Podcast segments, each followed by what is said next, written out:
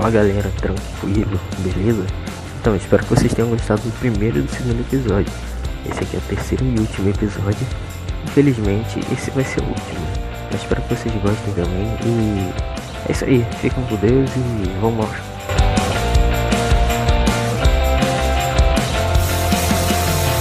Ainda sobre a desigualdade social e sobre o desenvolvimento, é, tanto brasileiro, porque a nosso foco principal do César Tijuca esse ano é falar sobre a cidade inteligente. Uhum. E como você, você, sabe, né, que a gente teve a conversa ontem, para começarmos a formar uma cidade inteligente, é preciso primeiro investir na educação ou acha que tem algo é, mais importante que isso no momento? Eu acho que qual o, a cidade inteligente, quando se fala sobre isso, a gente fala sobre é, tecnologia, né? Geralmente. Então, é, a, cidade, a cidade inteligente tem como objetivo o quê? Mudar a vida das pessoas, melhorar a vida das pessoas, né? fazer com que a vida das pessoas se torne um pouco melhor. Então, é como usar a tecnologia para isso. É, a gente tem que pensar num um lado um, um pouco complexo sobre essa questão, né?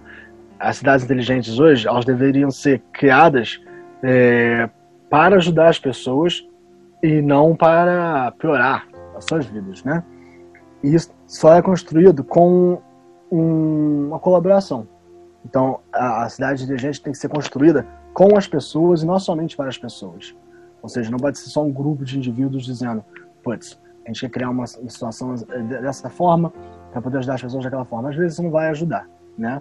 É, pode até mesmo piorar. Então você tem que falar no sentido de comunidade, como atuar como comunidade. A cidade inteligente, ela demanda um trabalho comunitário, não um trabalho isolado. Então, é, esse trabalho comunitário tem que ser feito de vários sentidos. E aí, é para pensar em, em, no que você fala de educação. A população, muitas vezes, não precisa nem de orientação muito séria, acadêmica e tal. As pessoas sabem o que elas querem, sabe? Ninguém quer viver numa cidade perigosa. Ninguém quer viver num lugar com justiça social. Ninguém quer viver com, com problemas onde você não pode comer, onde você não pode andar e tal. Ninguém quer fazer isso. Então você tem que começar a conversar com as pessoas. Sendo essas pessoas de, de, do nível acadêmico ou não. Você tem que trazer essas pessoas para o debate. É, a participação democrática. As pessoas precisam começar a contribuir. Então, se você hoje vai, por exemplo, no, no centro do Rio de Janeiro, os comerciantes ali vão saber quais são as dificuldades que eles estão passando como é que a cidade inteligente pode se desenvolver para eles. Não somente o especialista em segurança pública, o especialista nisso ou naquilo, para desenvolver esse tipo de questão. Há de se ter debate, há de se ter discussão, inclusive. Aí você vai para pensar isso, também tem que falar das questões das comunidades, é, seja essas agrícolas, é, as comunidades de favela, e assim vai indo. As pessoas precisam ser incluídas nesse debate. Então, acho que você tem que começar a falar sobre a questão democrática para falar sobre cidade inteligente no Brasil, a gente precisa trabalhar um pouco mais a participação democrática, as pessoas terem voz. Não só ter representatividade, mas elas também poderem falar sobre isso. E aí, isso vem com uma educação, investimento em educação, que não é somente educação no sentido de investir na escola. É a educação no sentido geral. Na mídia, na integração, é, na cultura, na arte. De fazer com que as pessoas pensem criticamente e integralmente sobre as coisas. E aí, sim, sem dúvida alguma, Cristiano, essa, esse investimento também tem que ser feito pesadamente, como a gente discutiu anteriormente, dentro da educação pública, dentro da educação privada. É, eu acho que o Brasil investe pouco, como a gente já falou. É, e a gente, para criar esse desenvolvimento inteligente, a gente precisa gerar mais inteligências, reunir inteligências sobre isso. Então, precisamos criar pessoas que entendem o Brasil, pessoas que sabem as suas dificuldades e aí juntar essas inteligências. Ou seja, investir no sentido macro e micro, mas também meso, sabe? Investir na, na, questão de capacitar as pessoas para desenvolver essa cidade inteligente. Então, essa capacitação pode ser todo no sentido social, de desenvolver esses, essas perspectivas né, de discussão, de debate, de, de análise, é, para desenvolver tecnologia que sirva à sociedade, e não uma sociedade que vai servir a tecnologia, que vai servir as empresas, criam esses dados, né? A gente fala sobre o problema da, da, da grande, do grande dado, né? a gente chama de Big Data, né? Onde empresas como, por exemplo, a Google, o Facebook e tal, têm quase um monopólio de informação. Isso não pode acontecer. Tem ter uma, uma democratização das coisas.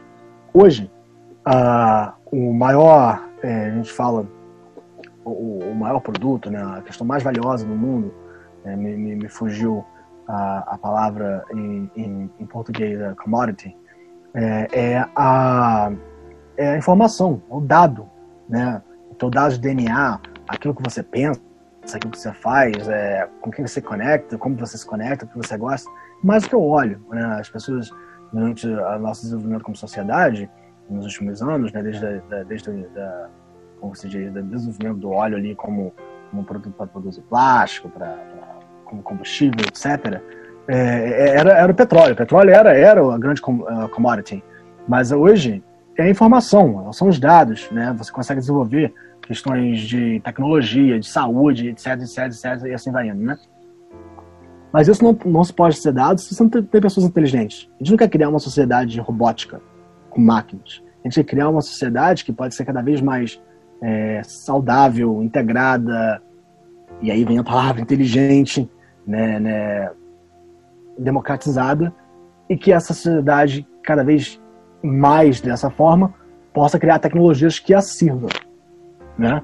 Tecnologias que, que, que, que, que possam criar a possibilidade de se desenvolver de forma crítica sobre isso. Então, a educação, ela, ela tem vários sentidos aí, não só no sentido de estar na escola. Acho que é bem amplo.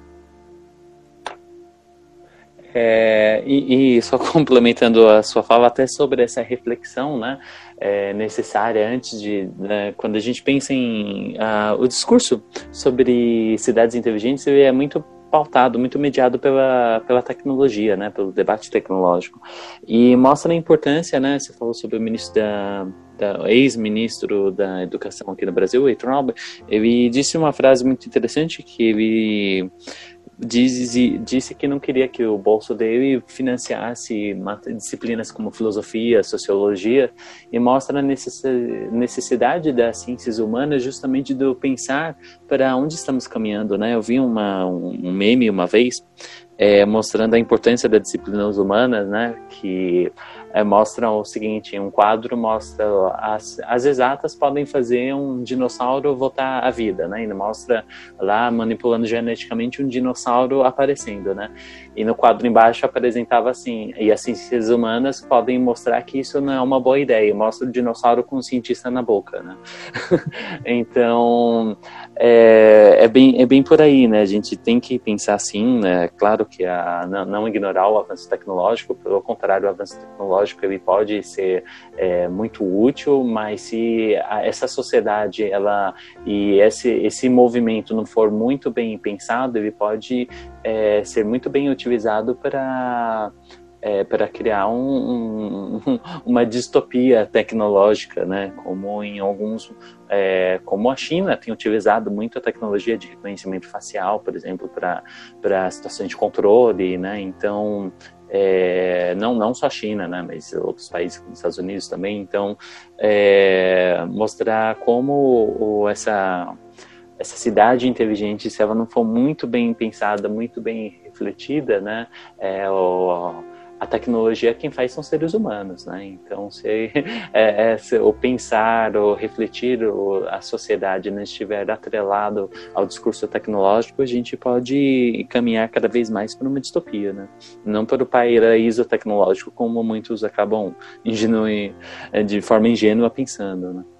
Eu acho que uma coisa interessante de se pensar também, Paulo, é que a cidade inteligente é, ela tem que servir, como a gente falou antes, a comunidade em geral, né? E o jeito que a nossa sociedade se desenvolveu, por exemplo, a gente senta num café pra, pra, ou, sei lá, né, vai, vai comer um hambúrguer em algum lugar, é, a gente não pensa como que as coisas chegaram ali. Então, o café foi produzido, onde foi produzido, como que chegou ali, e assim vai indo, né? É, a tecnologia que a gente usa hoje, por exemplo, todos nós aqui falando, pelo celular ou pelo computador, né, eu nos Estados Unidos, vocês no Brasil, é, a gente geralmente não pensa sobre como que isso aconteceu. Né? A gente só chega ali, comprou acabou. Mas isso tem um processo, um processo que, é, que, é, que afeta a sociedade em geral. É, o que eu quero dizer é o seguinte: a gente, quando a gente vai parar para pensar sobre o desenvolvimento de uma sociedade inteligente, de uma cidade inteligente, a gente tem que pensar também no que não deu certo e no que deveria ser. Talvez a gente volte lá para aquela discussão inicial, né? É como construir uma, uma questão melhor. E isso não pode se excluir a questão do ambiente, do meio ambiente, por exemplo. Né? A importância do meio ambiente em construir uma sociedade inteligente, uma cidade inteligente. É, o, desenvolvimento social é, urbano que, que foi colocado é, tem, tem uma, uma desenvolveu para proporcionar o consumo, né, para a utilização dos carros. É, por exemplo, nas grandes cidades, você tem, por exemplo, Brasília, os de Brasília, por exemplo, é a dependência total do carro, né? Onde, num lado da cidade, ficam as, as questões de, de, de, comercialização, nos outros lados da cidade, você tem onde escola funciona, onde empresa funciona, onde, e aí você tem a questão residencial, você vai indo. Poxa, a cidade inteligente tem que pensar como integrar melhor as coisas, como integrar melhor a economia, as pessoas, a cultura, né? E se tornar cada vez menos dependente dessa questão individualista da coisa de, de, o carro, por exemplo, não é um monstro. O carro é bom, às vezes você quer sair no final de semana para praia com os amigos, tal, pega um carro, vai, enfim, né? Mas ir para o trabalho de carro todo dia, né? É, e às vezes, por exemplo, a questão do trabalho, né? hoje é muito tecnológico. Então você acorda, a pessoa já vai, senta ali no computador para ler o jornal, vai para o celular para ler o jornal, tal, toma um café, não sei o que, lê o jornal, vê um vídeo, assim, responder uma mensagem Aí vai, pega o carro, dirige até o trabalho, chega no trabalho, fala oi, tal, tal, tal, demora uma hora e meia no trânsito, senta exatamente onde? No computador, para trabalhar de novo, para fazer tudo aquilo que poderia ter feito de casa, né? É importante a integração social, então é importante as pessoas se conhecerem, olhar no olho né, e, e, se conectarem. Mas como é que você faz essa integração nessa complexidade toda? Acho que para pensar em cidade inteligente, inclusive no sentido do Brasil, tem que se pensar no que as pessoas querem e como a gente pode melhorar isso. Às vezes nem sempre que as pessoas querem é o certo também, né? Às vezes a democracia acaba andando para um lado meio complexo. Eu sou totalmente democrático. Eu sou, eu sou uma pessoa que totalmente é totalmente na democracia. Mas sem uma orientação, a democracia pode se tornar uma questão muito complexa. Por exemplo, o que aconteceu no Brasil com a eleição do Bolsonaro. Se as pessoas não forem bem orientadas, não souberem realmente o que está acontecendo, pode se tornar um, um né, como se diz, dar voz a quem não, não sabe o que está falando. Então, esse investimento, de pensar como essa cidade inteligente vai acontecer, tem que saber. Tem, tem, é, começa com esse investimento em educação em geral, desenvolvimento da sociedade, mas também como conectar esses pensamentos para construir uma sociedade que. um sistema, né? Que ajude no desenvolvimento social. Não só no desenvolvimento tecnológico, né? Dos ganhos benéficos disso. Bom, bom então vamos finalizar aqui. É, eu estou muito feliz de você ter feito essa entrevista com a gente. Queria agradecer. E se quiser falar umas últimas palavras, alguma coisa assim.